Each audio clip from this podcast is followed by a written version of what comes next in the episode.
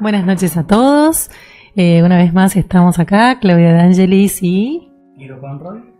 Eh, les damos la bienvenida y les queremos agradecer que nos hayan acompañado la otra vez, las preguntas que hicieron, sus opiniones, sus me gusta, la verdad que nos hace, nos da como incentivo para seguir haciendo la charla de hoy y algunas más.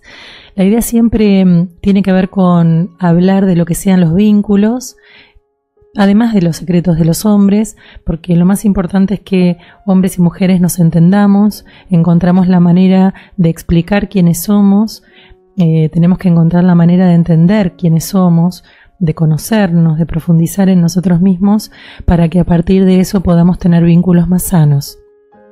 Em, en consulta siempre recibo, eh, por supuesto, al ser psicóloga, casos que tienen que ver con lo disfuncional, entonces, particularmente me voy a ocupar siempre de hablar sobre eso, sobre lo que no está funcionando, sobre lo que mm, no se conoce. Entonces, siempre, siempre, siempre voy a estar enfatizando lo que tenga que ver con esto. Por otro lado, quedaron algunas preguntas sueltas que vamos a retomar ya en un ratito, porque la idea es contestar todo, todo, todo lo que ustedes nos están preguntando. Em, otra cosa que siempre quiero dejar claro, eh, que lo voy repitiendo durante la entrevista un par de veces y siempre que alguien me pregunta, es que yo no estoy generalizando, no es eh, un absoluto, simplemente es la mayor parte de lo que voy a hablar. Entonces, según las estadísticas y según el trabajo que tengo en el campo de tantos años, em, esto me hace sacar conclusiones y estas son las que les ofrezco en estas entrevistas.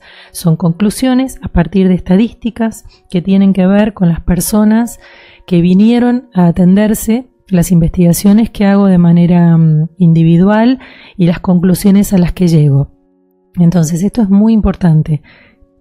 Cuando yo hablo de los hombres, no son el 100% de los hombres, sino que son la mayoría de los hombres. Cuando hablo de las mujeres, es lo mismo. No podría sino abarcar una descripción individual. Por eso están abiertas las preguntas para que ustedes escriban cualquier duda que tengan. Esto es un punto muy, muy importante. Hola Guido. Sea que yo fe, ¿no? Porque seguro yo no soy el caso. Vos sos el 1% de todo. Bueno, ¿sabes qué, eh, Guido? Quería responderle a Gloria, que me hizo una pregunta que quedó pendiente, que dice, ¿y si una mujer de 60 está con un hombre de 30? ¿Te acuerdas que en algún punto estábamos hablando un poco de la diferencia de edades la otra vez? Que tenía que ver con los hombres mayores que solían estar con chicas jóvenes. Y entonces le vamos a preguntar. habías dicho que tenía que ver con que el hombre tenía un nivel de madurez acorde a la chica que elegía. Exacto. ¿Es igual con la mujer? No, en ese caso no es igual. Pero eh, esa acá es, hay una parte muy importante. Recuerden que la otra vez yo lo que dije es, por supuesto que puede haber amor, pero en la mayor parte de los casos hay conveniencia, ¿sí? La joven ve la facilidad económica que le pueda brindar una persona mayor y bueno, y entonces el hombre lo que hace es comprar juventud. En el caso de un jovencito de 30 que pueda estar con una mujer de 60, por supuesto que puede haber amor, pero em, lo más probable es que ese jovencito quiera estar con una mujer que está armada, una mujer, una mujer que tiene su casa, que tiene su trabajo, que le hace de madre. Entonces, lo que más suele ocurrir es que un joven con tanta diferencia de edad, estamos hablando de tres generaciones arriba, lo más probable es que sienta que ahí tiene el resguardo y que entonces no tiene que salir a la lucha de su propia vida porque ahí tiene alguien que lo está cubriendo. ¿Y qué pasa ahí con el tema de las etapas? Porque, por ejemplo, si la mujer tiene una pareja mucho mayor, ¿quema etapas la chica? Tal vez quema etapas por estar con esa persona mayor. Pero en el caso de un hombre que tiene una mujer mayor. Sí, también. Siempre que uno está viviendo algo que no le corresponde madurativamente, está quemando etapas. Igualmente las etapas en algún momento de la vida se nivelan, se saldan. Quiere decir que si una jovencita estuvo con un hombre mayor y esto sucedía con nuestras abuelas o nuestras madres, en algún momento em, eso, esa juventud, esa adolescencia, hoy por hoy se está viviendo. Tengo muchas pacientes que se han casado jovencitas con sus maridos y que frente a las crisis de los años de los 40, cuando cumplen 40, eh, comienzan con amantes o a manifestar eh, una suerte de choque contra ese marido, ¿para qué? Para vivir la vida. Y lo que quieren vivir es casi siempre con amigas más jóvenes, las salidas, salir a boliches y vivir con, bueno, la etapa que dejaron colgada, que son los 20. ¿Más jóvenes que, más jóvenes que ella? Sí, casi siempre tienen amigas más jóvenes, suponete una mujer de 40 se hace amiga de chicas de 20 y pico, 30, 30 y pico, y entonces, ¿qué es lo que quiere hacer? Lo que dejó de hacer, lo que nunca hizo ir a bailar, ir a un bar, eh, tener grupo de amigos, tomar. Suele ocurrir bastante todo eso. ¿Y en el caso del hombre? En el caso del hombre, eh, no, porque el hombre ya tiene sus amigotes y lo que está haciendo con esta chica jovencita es llevarla a su propia vida. No, pero el hombre que está con la mujer de 60. Ah, bueno, qué mala etapa, ¿por qué? Porque deja de vivir con los amigos, muchas cosas. ¿Y qué hace después? Y después eh, trata de recuperar tiempo perdido. Lo que pasa es que es muy poco probable que un chico de 30 con una mujer de 60 esté 20 años en pareja. Lo más probable es que esté unos pocos años, saque beneficio de ese encuentro, de esa pseudo relación, y ya una vez vencido eso, son chicos que suelen comenzar a ser infieles, las mujeres suelen no aguantarlo. Pensemos que estamos viviendo casi con una persona del doble de la vida. Y entonces, bueno, se lo lleva el tiempo. Em, había quedado después otra pregunta pendiente de Cristina, em, que me dice, ¿por dónde pasa el compromiso hoy en un momento de tanta libertad individual? Esta pregunta dispara un montón de conceptos. Primero que en estos tiempos de libertad individual son tiempos realmente que pueden ser muy productivos y muy interesantes.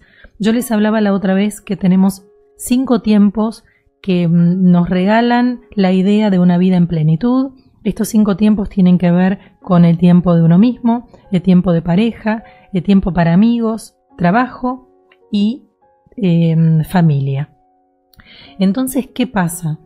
Cuando uno tiene esos cinco tiempos, hay un tiempo para uno mismo que sería el de la libertad individual. Hay un tiempo de amigos que también lo sería. Hay un tiempo de trabajo que se suma a esto.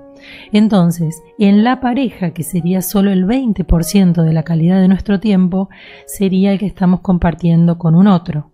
Esto es súper importante porque en estos momentos en los que estamos viviendo, los jovencitos de 20 años nos muestran que ellos tienen mucho lugar para sus amistades, a las que les dan un lugar preponderante en sus vidas y que no dejan su propio ritmo y sus actividades por estar en pareja. Esto no nos pasaba a las mujeres de cuarenta y pico, cincuenta, sesenta años, donde encontrar a tu novio y a partir de ahí proyectar tu vida era casi una religión. Entonces es muy importante lo que nos están mostrando hoy los jóvenes. Hablando de esta libertad individual entonces, diríamos que puede haber compromiso, por supuesto, con esta idea de libertad. Em, si vemos el movimiento de las nuevas generaciones, ellos tienen compromiso con esa pareja, pero no dejan de tener su tiempo libre y de tener la conexión con sus amistades, sus proyecciones, su trabajo o su estudio en el exterior. Esto es muy importante. Entonces, los que suelen confundir compromiso con libertad tienen que ver con las generaciones más grandes, con estas mujeres que esperaban que el hombre llenara y saciara todas las promesas de la vida, diciendo, bueno, yo me enamoro de tal, él es mi novio, tengo que conseguir novio, tengo que conseguir marido. Entonces acá tenemos un salto cuántico generacional muy importante que hace que las mujeres de 50, 60 no puedan entender que la libertad individual es algo que suma al compromiso en pareja, que se puede perfectamente en estos cinco tiempos que nombré anteriormente, tener un compromiso leal con la pareja, tener un tiempo de calidad para compartir con amigos, tener un tiempo para un desarrollo profesional y laboral que tenga que ver con nuestros propios sueños y que uno tenga un tiempo también en familia, que no necesariamente tiene por qué compartir con una mujer con la que está en pareja. Pero o una mujer con el hombre en que está en pareja, salvo que estuvieran casados y entonces hay como una suerte de, de convenio tácito donde uno comparte muchísimas cosas. Em, es algo que también está cambiando porque hoy las parejas suelen ser más sinceras con el otro, diciendo eh, bueno, anda vos a ver a tus papás o yo voy a ver a los míos, porque la verdad es que esto también es algo que comenté en el libro. Muchas veces los hombres acompañan a las mujeres, pero realmente no lo, no es lo que más les gusta. Mm, siempre digo que uno de los secretos es que ellos acompañan pero no están a gusto. Ni de salir con las parejas amigas de la mujer, ni, eh, ni ir a comer con la suegra. Salvo en poquísimas excepciones, el hombre prefiere estar en su casa viendo deporte o quedándose en pijama muy cómodo o en yoguineta. Em, y esto está bien, esto es así, el hombre sencillo, el hombre eh, siente que está en la jungla durante toda la semana y el fin de semana quiere quedarse haciendo nada. Es tan importante que podamos entenderlo.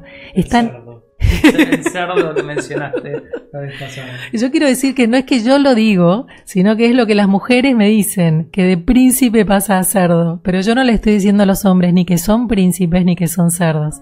Simplemente que cuando la mujer le pone expectativas a ese hombre que tiene al lado y quiere que la seduzca, quiere que siga siendo romántico, quiere que siga teniendo detalles para con ella y deja de tenerlos, la mujer viene a reclamar en mi espacio diciendo, ¿cuándo dejó de suceder esto? Porque ahora resulta que se volvió un cerdo. Eh, ya no tiene, no tiene condescendencia, no se quiere bañar, ¿entendés? Entonces, yo lo que digo es, no son ni príncipes ni cerdos, son hombres. Los hombres tienen sus características, una de sus características principales es que son cómodos. Son tranquilos, son básicos. Cuando digo tranquilos no quiere decir que no puedan ser chispita, ¿no? Hay muchos que son muy movedizos, sino que son tranquilos en cuanto a que quieren hacer lo que a ellos les gusta. Cuando nosotros tenemos un hijo y una, y una hija, nos damos cuenta exactamente cuál es la diferencia. La hija, eh, las mujercitas cuando son chiquititas, son pura chispita. Son colaboradoras, quieren aprender, pasan el trapo, limpian, juegan a planchar. El hombre lo que quiere hacer es quedarse tranquilo en un lugar, jugar con sus autitos, con una pelota y nada más. Cuando vemos la cantidad de actividades que hace una nenita de 5 o 6 años y la, y la idea de lo que es el movimiento de un varón, el varón es muy sencillo. El varón juega con algo y ahí está. En cambio la mujer está ya moviendo todo lo que es su campo emocional para ponerse en juego. Entonces, por eso siempre se dice que es mucho más fácil de pequeño criar varones que mujeres, porque las mujeres somos más complicadas. Tenemos todo un juego psicológico ya puesto en funcionamiento desde muy chiquitas. Los varones son sencillos. Le das una pelota y enseguida se juntan a, jugar entre ellos. Las mujeres no. Eh, en un colegio eh, las mujeres son las que pueden empezar a hacer alianzas. En cambio los varones van a jugar todos juntos, no van a tener mucho problema. Las mujeres son las que van a decir, nos vestimos, nos ponemos, somos diferentes, somos el grupito de tal, el grupito de tal va contra cual, entonces empiezan como a generar alianzas que las dividen. Los varones están juntos. De hecho, si pasan las generaciones y vamos por delante, nos damos cuenta que los hombres hacen deportes grupales. El fútbol, la canchita, las mujeres no. Las mujeres se juntan en un café, en un bar, en una casa a charlar de ellas. En cambio, el varón se pone a hacer un deporte, que puede hacerlo bien, mal o puede ir simplemente después a comer. Casi siempre la noche es la de los jueves, pero lo que hacen los hombres cuando están juntos es simplemente estar descansados, es estar entre ellos. Claro, y la pregunta nuestra es ¿qué hacen las mujeres los jueves a la noche? Eh, te voy a contar, te voy a responder lo que hacen las de distintas generaciones. Las de 20 hicieron programa igual que ellos. Al mismo tiempo que ellos estuvieron el jueves programando, ellas ya tenían su programa. Pero las de 40, 50, 60, recuerdo que cuando los varones decían que iban a hacer un programa los jueves, armaban programas simplemente porque ellos lo hacían. O sea, la mujer no le llama el grupo grande, a la mujer le llama la calidad de conversación. De hecho, las mujeres entre sí se sanan, hablando de sus males, de sus dolencias, de sus sufrimientos. En cambio, los varones entre sí se divierten, juegan. Lo que pasa es que el juego de niño, que puede ser con un camioncito, pasa a ser después el juego de un grupo. Y hay un ejemplo muy, muy claro que digo en el libro, y es que, por ejemplo, cuando el hombre eh, va a armar el fulbito del sábado del jueves a la noche, no le importa con quién juega. Y no le importa si el que juega de defensa lo estafó con dinero o salió o sedujo a su mujer. Aunque lo haya hecho, igualmente como hacen falta siete u once, va a jugar al fútbol. Las mujeres eso lo vemos absolutamente inconcebible.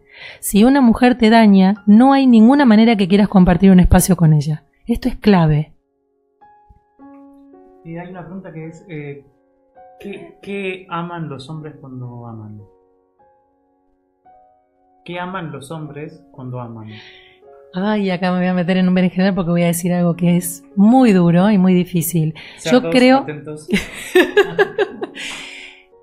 y acá quiero que las mujeres se sienten, se sientan porque esto va a ser realmente muy poderoso. Yo creo que los hombres en general, tengo que ser muy cuidadosa con que la gente escuche que es en general y no todos, quieren, no aman. Querer significa poseer aquello que sacia mi necesidad. Significa que yo, si quiero, yo, soy un varón que quiero, yo voy a tener una mujer que me acompañe porque es mi proyecto, porque claro que la quiero mucho, y con ese proyecto podemos construir una familia y está muy bien. Pero el punto es que para amar uno tiene que dar sin pedir a cambio. Y aquí, señoras y señores, encontramos muy pocos hombres que puedan amar dando sin pedir a cambio. Porque el hombre no se corre de sí mismo en la vida casi nunca. La mujer sí. La mujer en el momento en que está gestando un bebé, la mujer en el momento empático emocional que tiene un padre, un hermano o alguien amado, con alguna dificultad, lo cuida, lo asiste, se ocupa de saber cuál es la necesidad de ese otro ser que ama. El hombre no empatiza con la necesidad del otro, sino que le da lo que él cree que necesita. Y acá nos encontramos con un abismo de diferencia.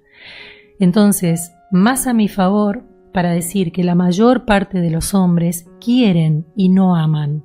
De hecho, he tenido muchos pacientes varones que me han dado la derecha, que han dicho sí, yo quiero, la quiero a mi mujer porque la quiero. Y cuando yo le digo, bueno, pero vos la querés o la amás. Entonces me miran y me dicen, ¿cuál es la diferencia? Para mí es querer, yo nunca dije te amo. El hombre aprende mucho a decir te amo porque es un reclamo de la mujer. Y me amás, y me, am y me querés, y te gusto. Todo el tiempo las mujeres estamos preguntando y el hombre repite una y otra vez, sí, mi amor, sos una belleza. ¿Por qué? Me encanta tu cara y quisiera que tuviéramos un video en este momento. Porque sos hombre, porque las mujeres viven reclamando que les digan cuánto las quieren, cuánto las aman, hasta dónde, cuánto les gustan. Y el hombre, una vez que te lo dijo, considera que eso ya es un hecho. ¿Por qué lo tiene que repetir 20 veces si ya lo dijo una? Acá volvemos a esta explicación de que el hombre es muy básico, es muy práctico, es muy sencillo. Va a ese punto, ya lo dijo. ¿Cuál es el tema? ¿Por qué tendría que repetirlo?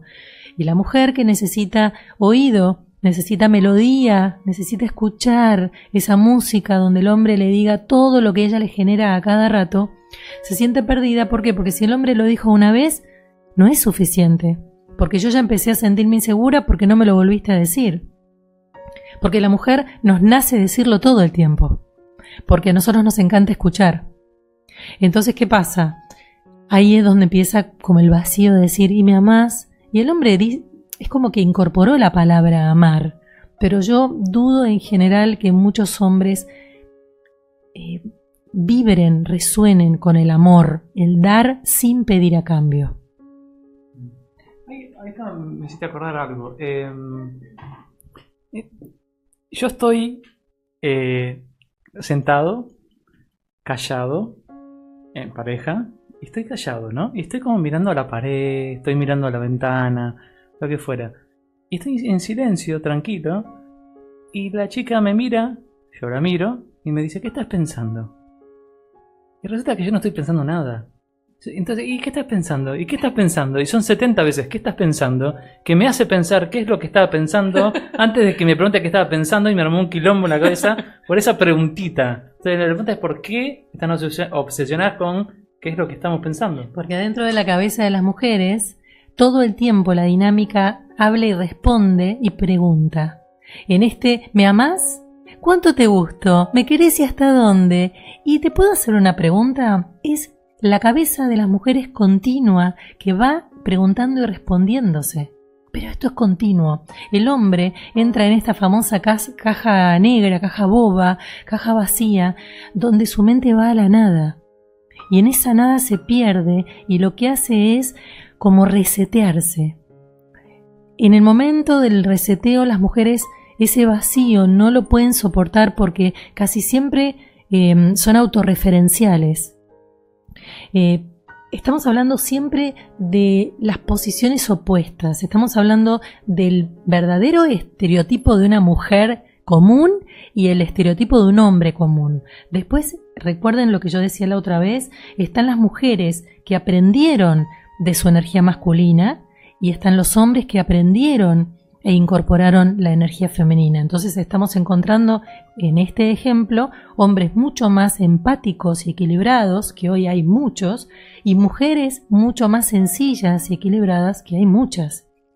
Recuerden que yo tengo que hablar sobre lo disfuncional, que es lo que realmente los nutre a ustedes de conocimiento, pero no estoy diciendo que todos los hombres, todas las mujeres son de una determinada manera. Hay muchísima gente trabajando en sí misma para lograr niveles de evolución, la, consulta de pacientes está siendo muy interesante justamente porque los hombres están conectando con su emoción y las mujeres están conectando con su parte más práctica, ¿sí?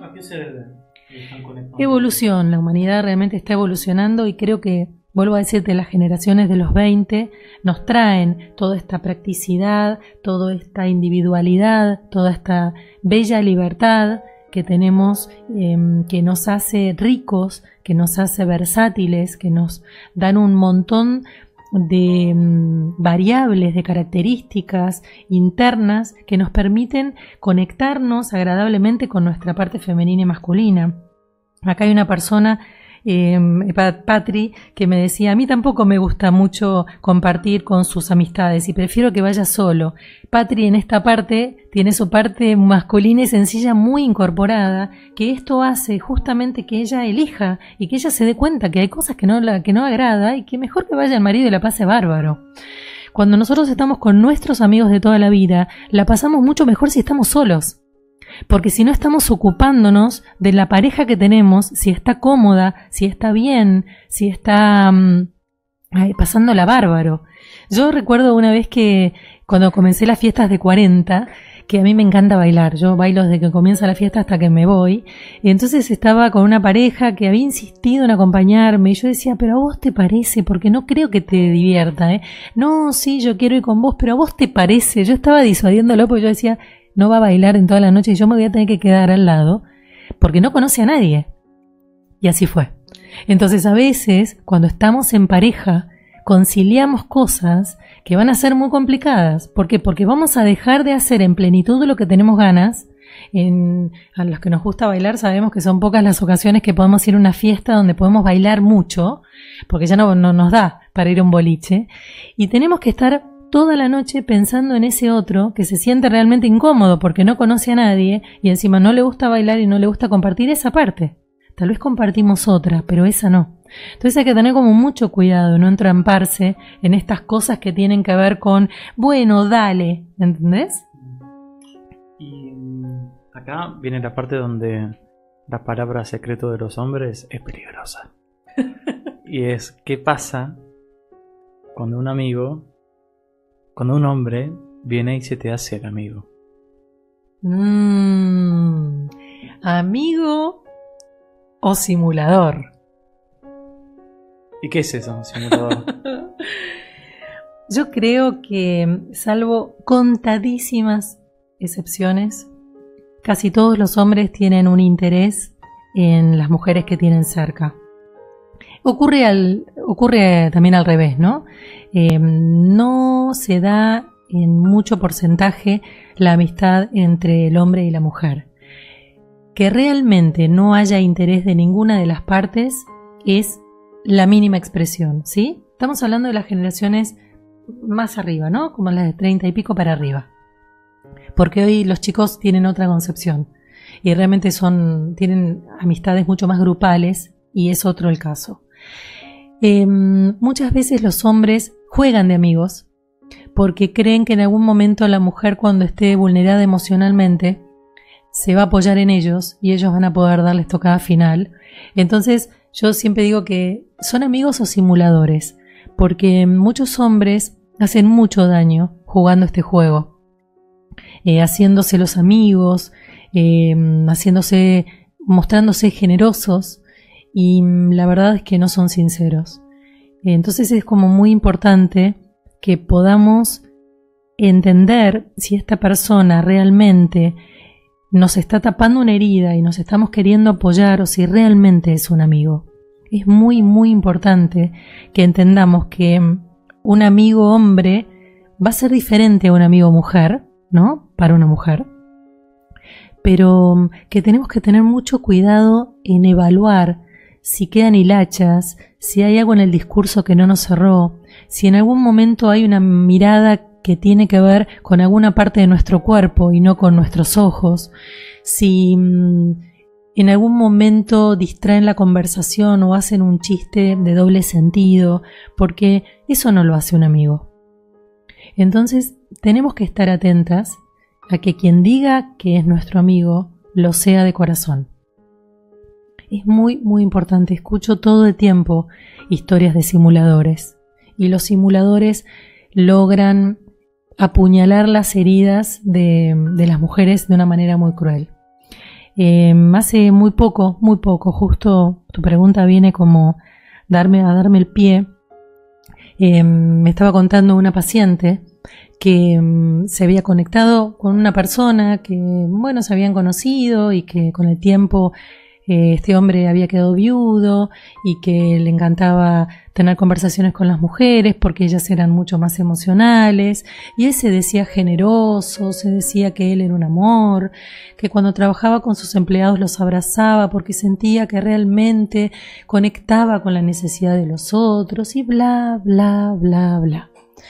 Esta mujer, una mujer bastante interesante, esas mujeres fuertes, independiente.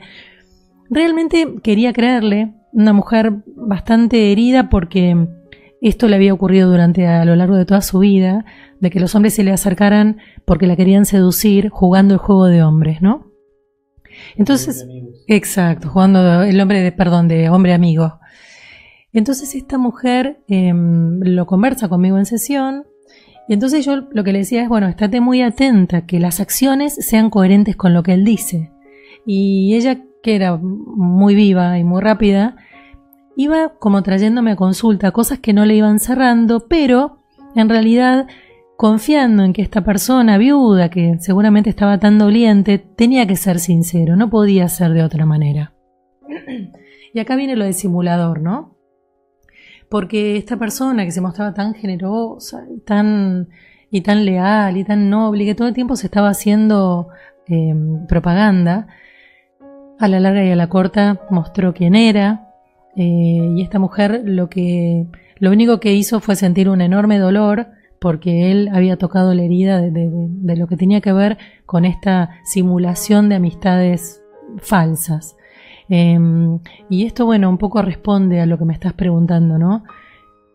Que seamos muy cautos, así como también tenemos que ser cautos con las amistades del mismo sexo, ¿no? Decir, bueno, a ver, las personas hoy suelen enmascararse frente a perfiles, frente a um, dichos, frente a lo que quieren decir de sí mismas, pero las personas tenemos que mostrar con actos quiénes somos.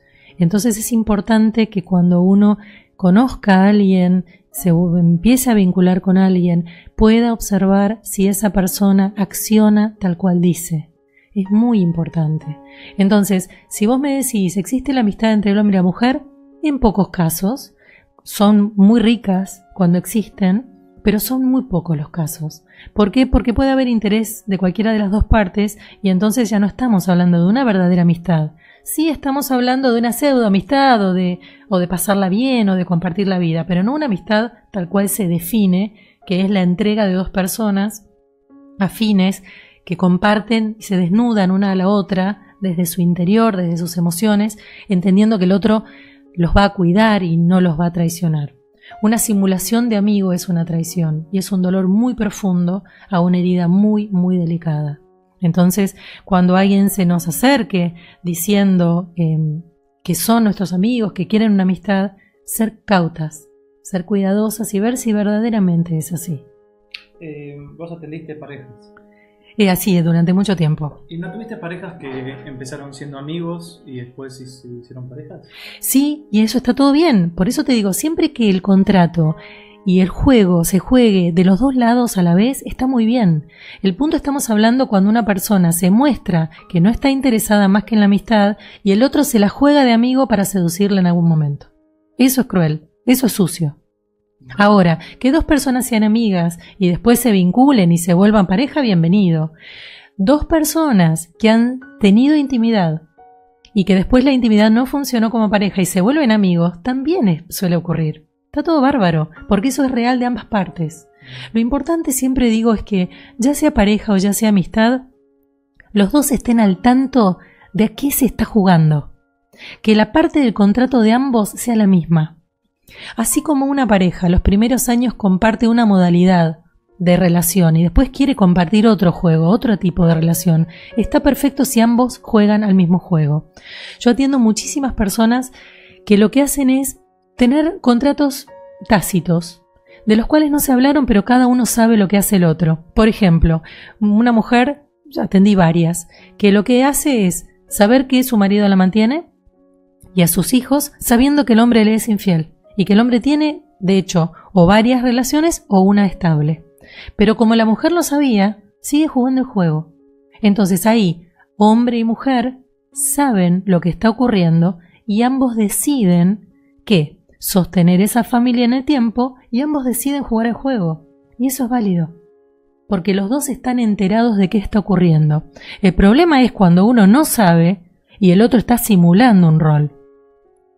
Cuando yo estoy casada con alguien y resulta que no estoy siendo, sincera, entonces tengo un amante. Eso no es válido. Yo tengo que decirle, mira, yo no te amo más, y el otro me puede decir, bueno, pero no importa, sigamos por los chicos, y yo puedo aceptar o no. Pero entonces en ese momento ambos estamos eligiendo y ambos estamos respondiendo a un contrato en común.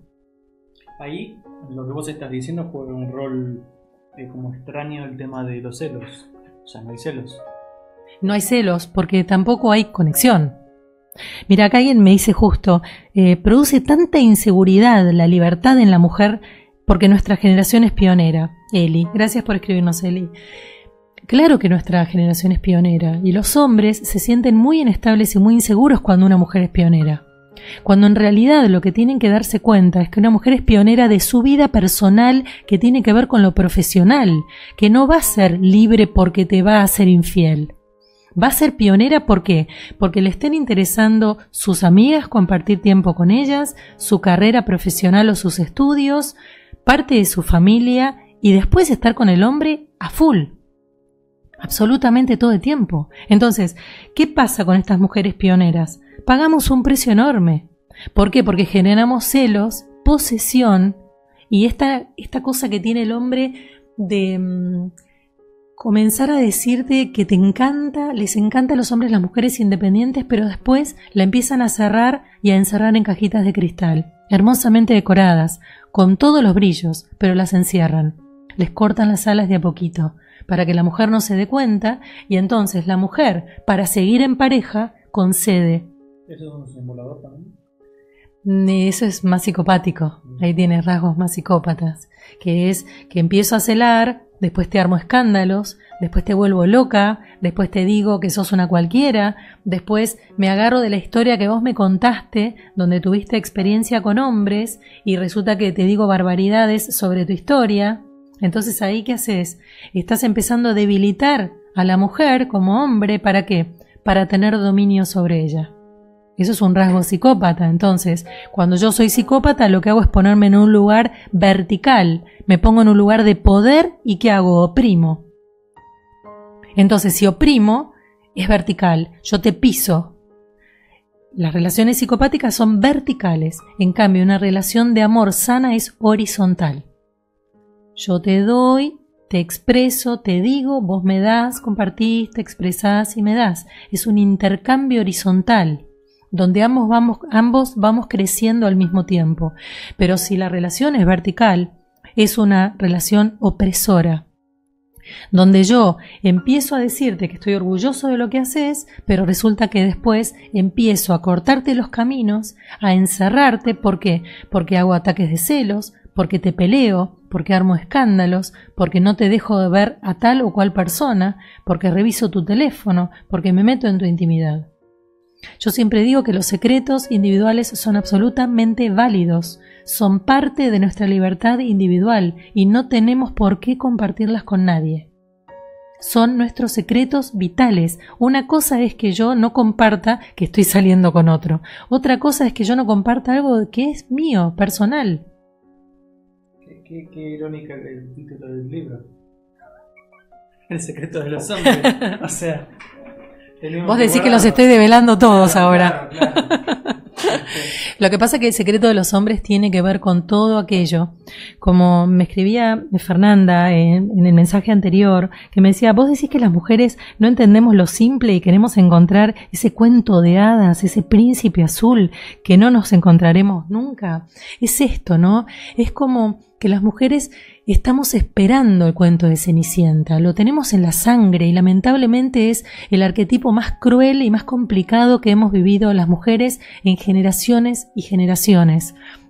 Este esperar, ese príncipe azul que después se transforma en chancho. Culpa de Disney, exactamente. Entonces, no esperemos al príncipe azul para que no se transforme en cerdo.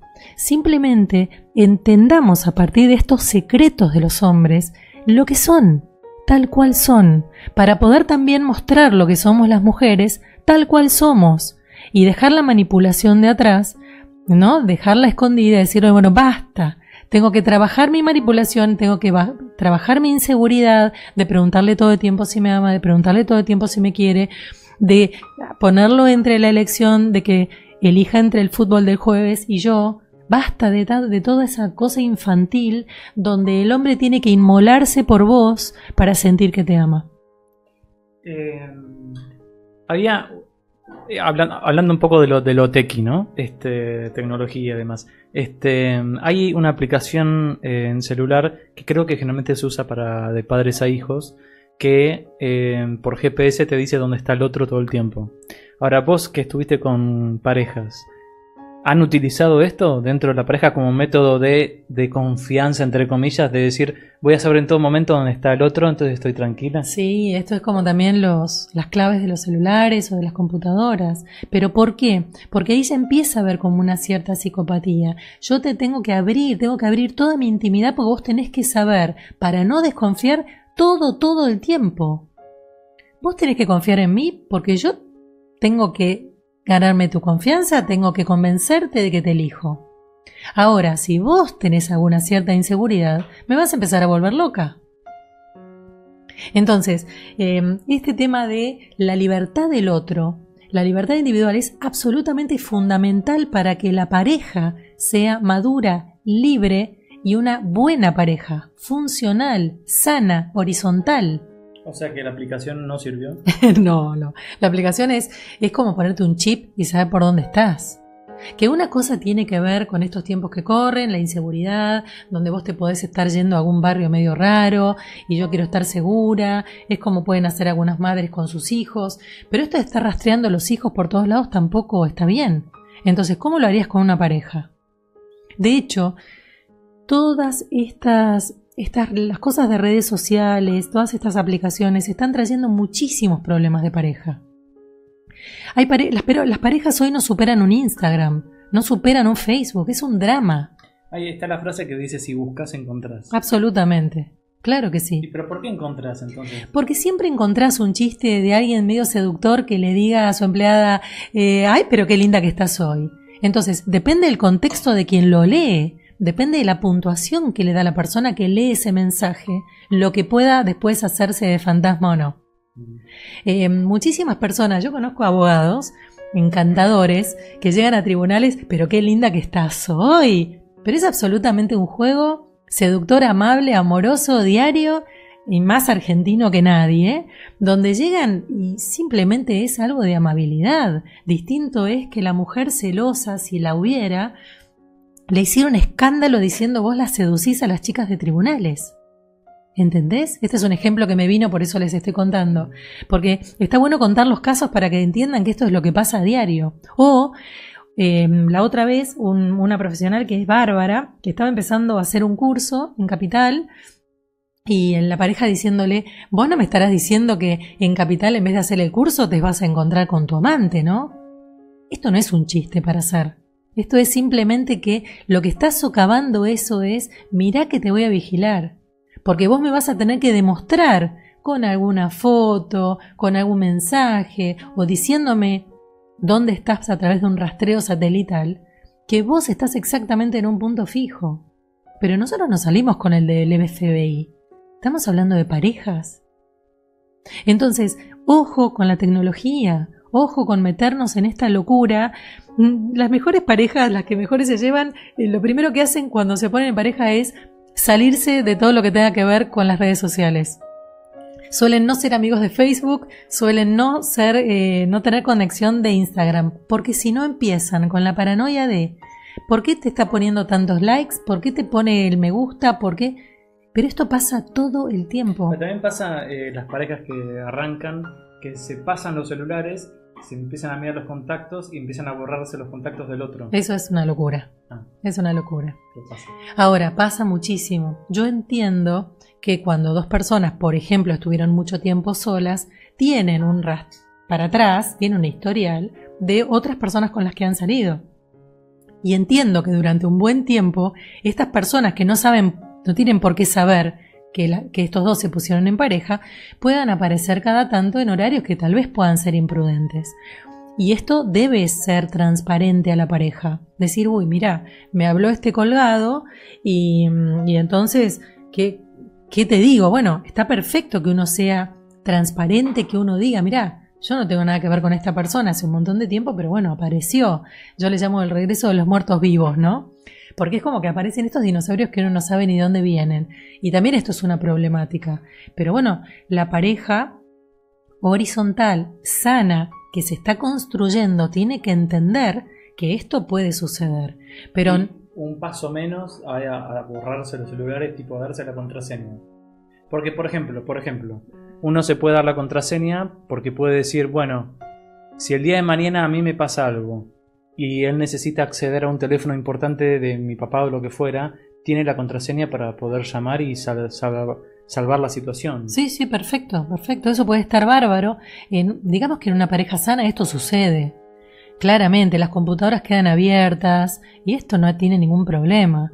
Eh, nosotros recuerden que estamos hablando de las parejas disfuncionales, las que no están andando, las que son posesivas, las que arman escándalos de celos, las que se empiezan a encontrar y arman todo este tipo de problemática, pero la verdad es que en realidad las parejas suelen no tener nada que ocultarse. Ahora, el otro no hurga sobre, ¿entendés? El teléfono, la computadora, los bolsillos del otro.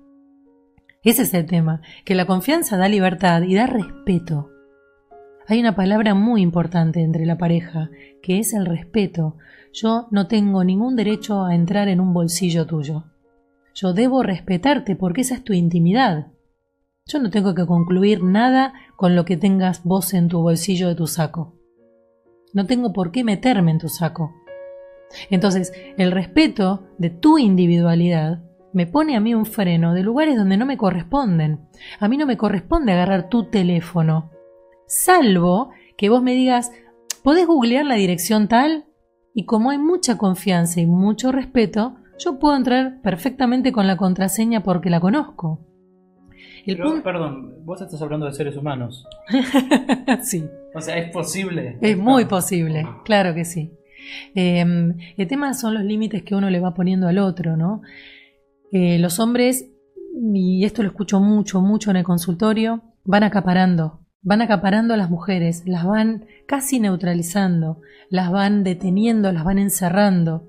La otra vez me contaba una mujer mm, de 42 años con cinco hijos que mm, al principio ella parecía llevarlo al marido de las narices. Las amigas le decían, ay, pero tu marido hace lo que vos querés siempre. Y ella decía, no, pero es que nosotros nos llevamos muy bien. Y con el tiempo, el marido fue, además de su actividad profesional, abriendo cierta cantidad de negocios. Y ella le decía, pero yo no quiero, a mí no me gusta hacer eso. No, no, no, pero vas a ver que va a estar buenísimo, porque mm, a mí me, siempre toda mi vida me encantó Em, tener negocios. Bueno, pero eso, decía ella, te gusta a vos, yo no tengo ganas, a mí no me gusta. No, no, no. Y fue abriendo un negocio, fue abriendo otro. ¿Por qué? Porque la tenía ocupada en lo que a él le gustaba. Él iba tomando decisiones e él, iba carcomiendo las elecciones de esa mujer hasta que la dejó vulnerable, hasta que la dejó en un estado depresivo. ¿Por qué? Porque ella, en pos de la familia, en pos de los hijos, cada vez tomaba menos decisiones yo les puedo asegurar que esta es la mayor parte de las mujeres. Las mujeres en parejas largas suelen dejar de tomar decisiones en pos de, al estar vulnerables, al no generar sus propios recursos económicos, quedan vulneradas a los hombres y a su, economía. Esto es una trampa y esto lo escucho todo el tiempo.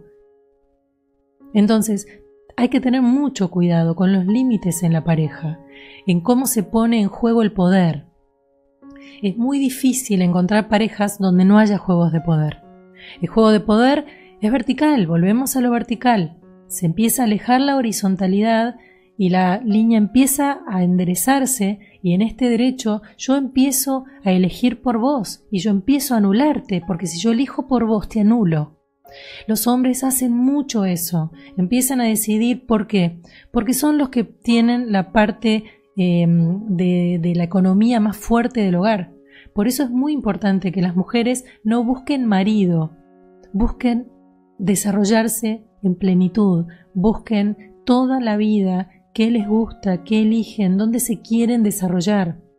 Nosotros venimos de un país donde la mujer buscó marido, donde la mujer está acostumbrada por los italianos, que son nuestra, nuestra mayor inmigración y españoles, a estar solapadas bajo el marido. Pero esto está rompiéndose de manera brutal y es importante que las mujeres que tenemos cuarenta y pico, cincuenta, cincuenta y pico, eduquemos a los jóvenes en la manera en que podamos, sobrinos, hijos, niños, alumnos, desde un lugar de que ellas vayan por sus propios sueños. El sueño no puede ser encontrar un marido. Eso es una parte de los cinco tiempos. El sueño es Encontrar un maravilloso vínculo amoroso, claro que sí, es lo más lindo que nos pasa en la vida, no hay duda eso. Estar enamorado sin duda debe ser el momento más maravilloso que vive un ser humano, pero también hay un desarrollo personal, el estudio, la vocación, la, la autorrealización, es absolutamente importante en la vida de un ser humano. Porque a veces podemos tener un vínculo lindo o no, pero con lo que siempre vamos a estar en la vida es con nosotros mismos. Entonces la autorrealización debería ser el foco y la meta más importante de un ser humano, sea hombre o sea mujer. La autorrealización habla de un individuo que va bregando por sus deseos más profundos, que va poniéndose en juego de quién es, de qué le gusta, de cómo puede poner en juego su don en este mundo para otros.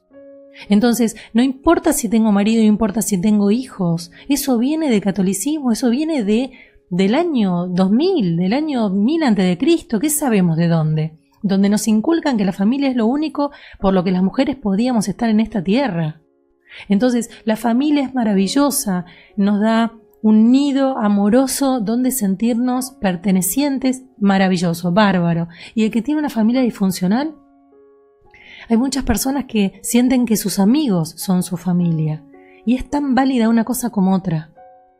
Entonces, dejemos de ponerle nombre a las cosas y empecemos a leerlas a modo de energía.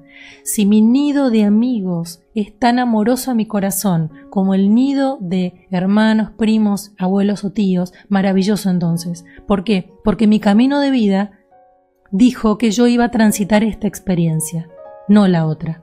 Entonces, yo no soy un paria, yo no soy un bicho raro, simplemente mi camino de vida dijo que yo no iba a tener una familia de sangre, sino una familia elegida. Hay mujeres que quieren tener una pareja y que no lo logran, porque no encuentran una persona fin. Más allá de todo el trabajo que tengan que hacer con sí mismas, tienen que entender que no vinieron a este mundo a tener un marido, que no son menos mujer si no tienen un hombre al lado, sino que autorreferencialmente pueden darle muchísimo a este mundo y pueden enriquecerse muchísimo con lo que dan desde sus profesiones, desde la empatía del corazón que tiene una mujer. Una mujer tiene algo internamente que es único, y es el caudal de amor que puede generar su corazón. Y esto es muy diferente al hombre. Entonces tenemos que asumir que hay una diferencia, tenemos que entender que somos complementarios y que esa complementariedad es maravillosa, pero que somos diferentes y que si hacemos un trabajo profundo, tanto hombres como mujeres, podemos desarrollar características personales que nos salgan más equilibrados. Como, si soy mujer, puedo volverme más pragmática, más sencilla y menos rebuscada. Quiere decir que puedo hacer florecer mi energía varón. Sí, mi energía masculina significa ser práctica, ser activa, ser autosuficiente y como hombre pueden desarrollar su lado, su energía femenina, entendiendo que eso los va a volver más emocionales, más empáticos, más serviciales. Y ahí vamos a encontrar realmente un mundo mejor. Un mundo de hombres más emocionales y de mujeres más racionales. Ambos conectados con sus lados, con su corazón y con su cabeza, siendo lo mejor que pueden ser.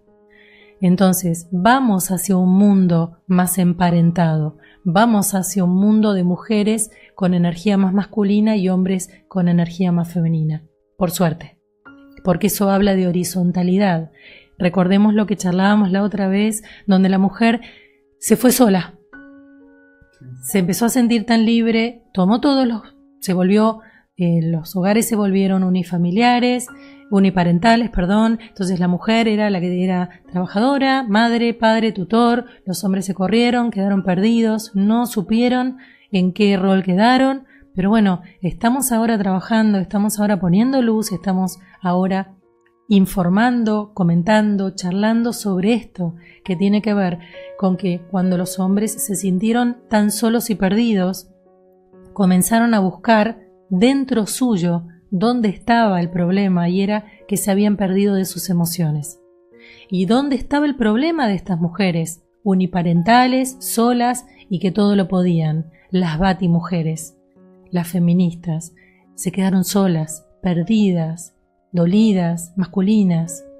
Entonces, se perdieron ¿por qué? Porque tuvieron que exagerar para poder lograrlo. Ahora es momento de retroceder de tanta exageración, de conectarse con sí mismas, de volver a conectar con el lado femenino, pero resguardándose, no en esta entrega absoluta, en ver si con todo mi amor me pongo en este lugar donde le doy al hombre todo lo que quiere después me termino perdiendo y esclavizando en una situación que no me compete. Como decía esta chica, ¿no? Em, bueno, quiero compartir hasta ahí. Eh, hay cosas que no quiero hacer. Hay reuniones tuyas que no quiero compartir. Maravilloso. Te aplaudo de pie. Se empieza a escuchar mucho. Y yo creo que las generaciones modernas y nuevas son las que nos mostraron esta oportunidad y nos están mostrando una fórmula que sirve. Empezamos a entrar en tiempos muy individuales y esto va a ser cada vez más intenso. Em, la soledad bien llamada, le digo yo, esta soledad espiritual que significa que yo estoy conectada absolutamente con mi ser. Y si yo estoy conectada con mi ser y sé que esta herida es mía y vos solo la rozaste, vos no me la provocaste, sino que es mía, ¿yo qué hago?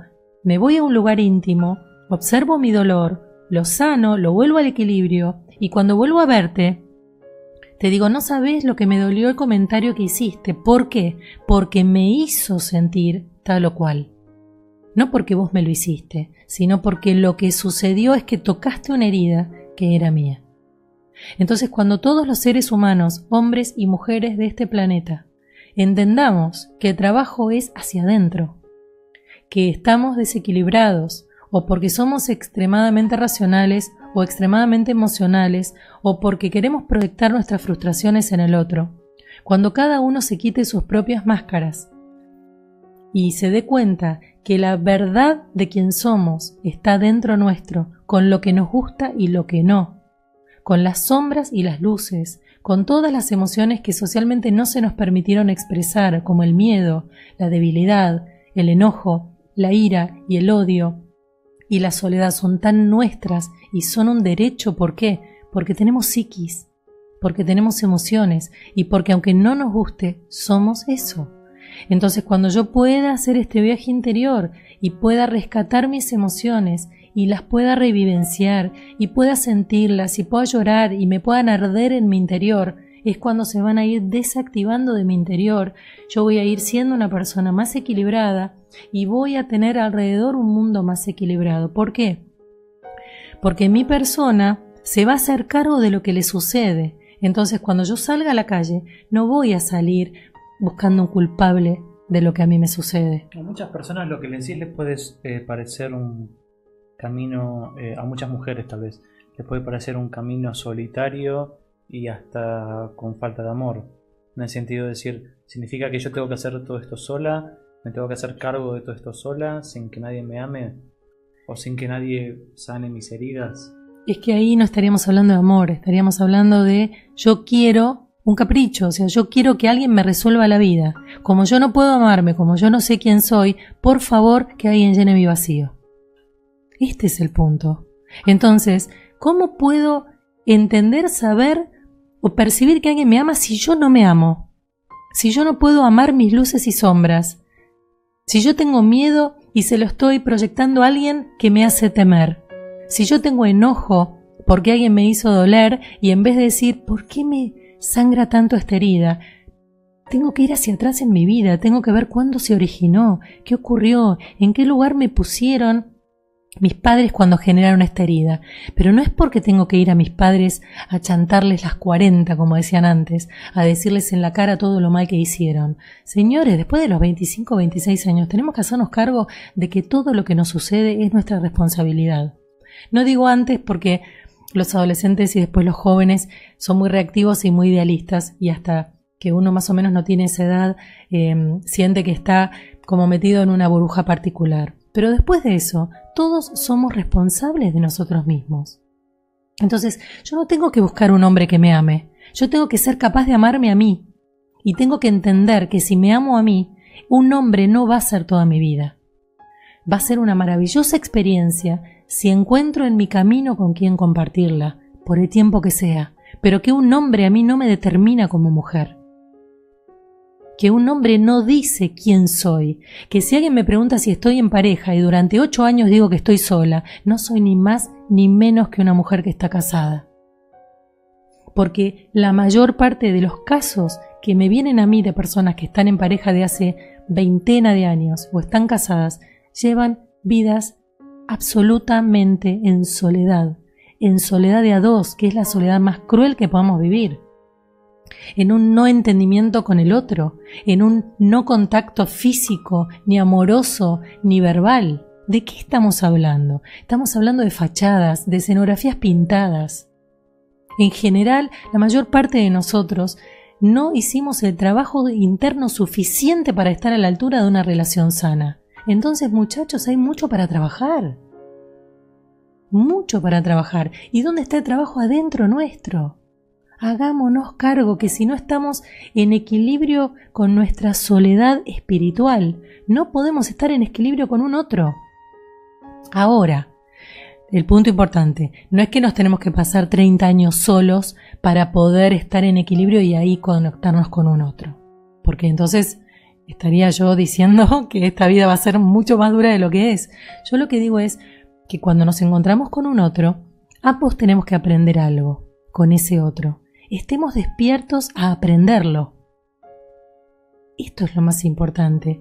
Somos compañeros de camino, cada uno rema su bote y cada tanto nos encontramos y nos damos la mano en una parte de ese río, Pero esto no significa que yo voy a subirme a tu bote y el mío lo voy a abandonar. Bueno, ese es un concepto del amor totalmente nuevo. O sea, la gente no, generalmente no lo ve así, el amor. O, o el amor que nos vende la cultura, digamos. O sea, lo que estás diciendo es un concepto nuevo. Bastante, Y bastante revolucionario, diría- diría sí. desapegado. N- Claro, a ver, ojo con la palabra desapego, porque la gente a veces entiende que el desapego es indiferencia, o que el desapego es, y bueno, a mí que esto ya no me va a importar más. No, el desapego es justamente que no hay posesión, que no hay apego, que yo no te agarro y te hago mía. Vos no sos mi amor, ¿entendés? Vos sos mi pareja. Entonces, las, las palabras hablan en sí mismas. Una pareja es una relación horizontal.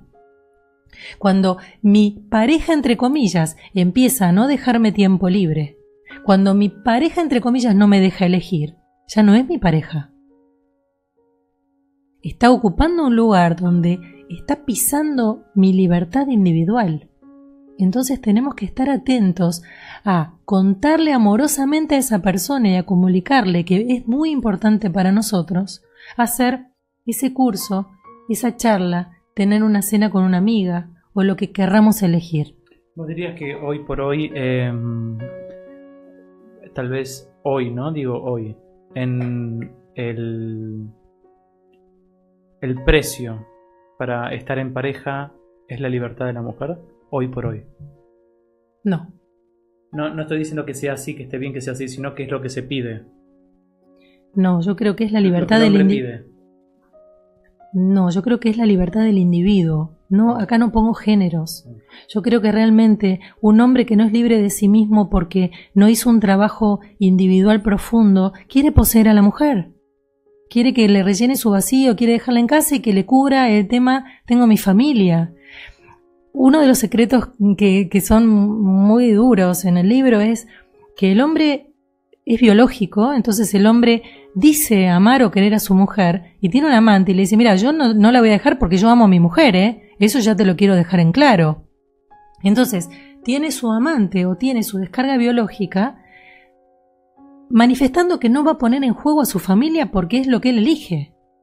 Esto claramente muestra una diferencia con las mujeres. ¿No? Por supuesto que hoy hay mujeres que bueno, que han adoptado esta situación, ¿no? También de decir, bueno, tengo mi familia y mi marido, a quien no voy a dejar por una cuestión estructural familiar, pero bueno, tengo mis amantes, pero so- es la minoría. Entonces, esto es súper importante. Yo digo que es la libertad de todos los individuos. Acá, por favor, no pongamos género. Ni la libertad de mujeres ni de los hombres. Todas las personas tenemos que hacer un trabajo individual. Todas las personas tenemos que empezar a comprometernos con nosotros mismos con nuestro tiempo en soledad, con nuestros proyectos, con nuestra educación, con nuestras familias y con nuestras parejas, si las tenemos, y si no aceptar que por el momento hay un aprendizaje que no tiene que ver con el amor de pareja. Y que eso no significa que uno no esté vivo y uno no sea pleno.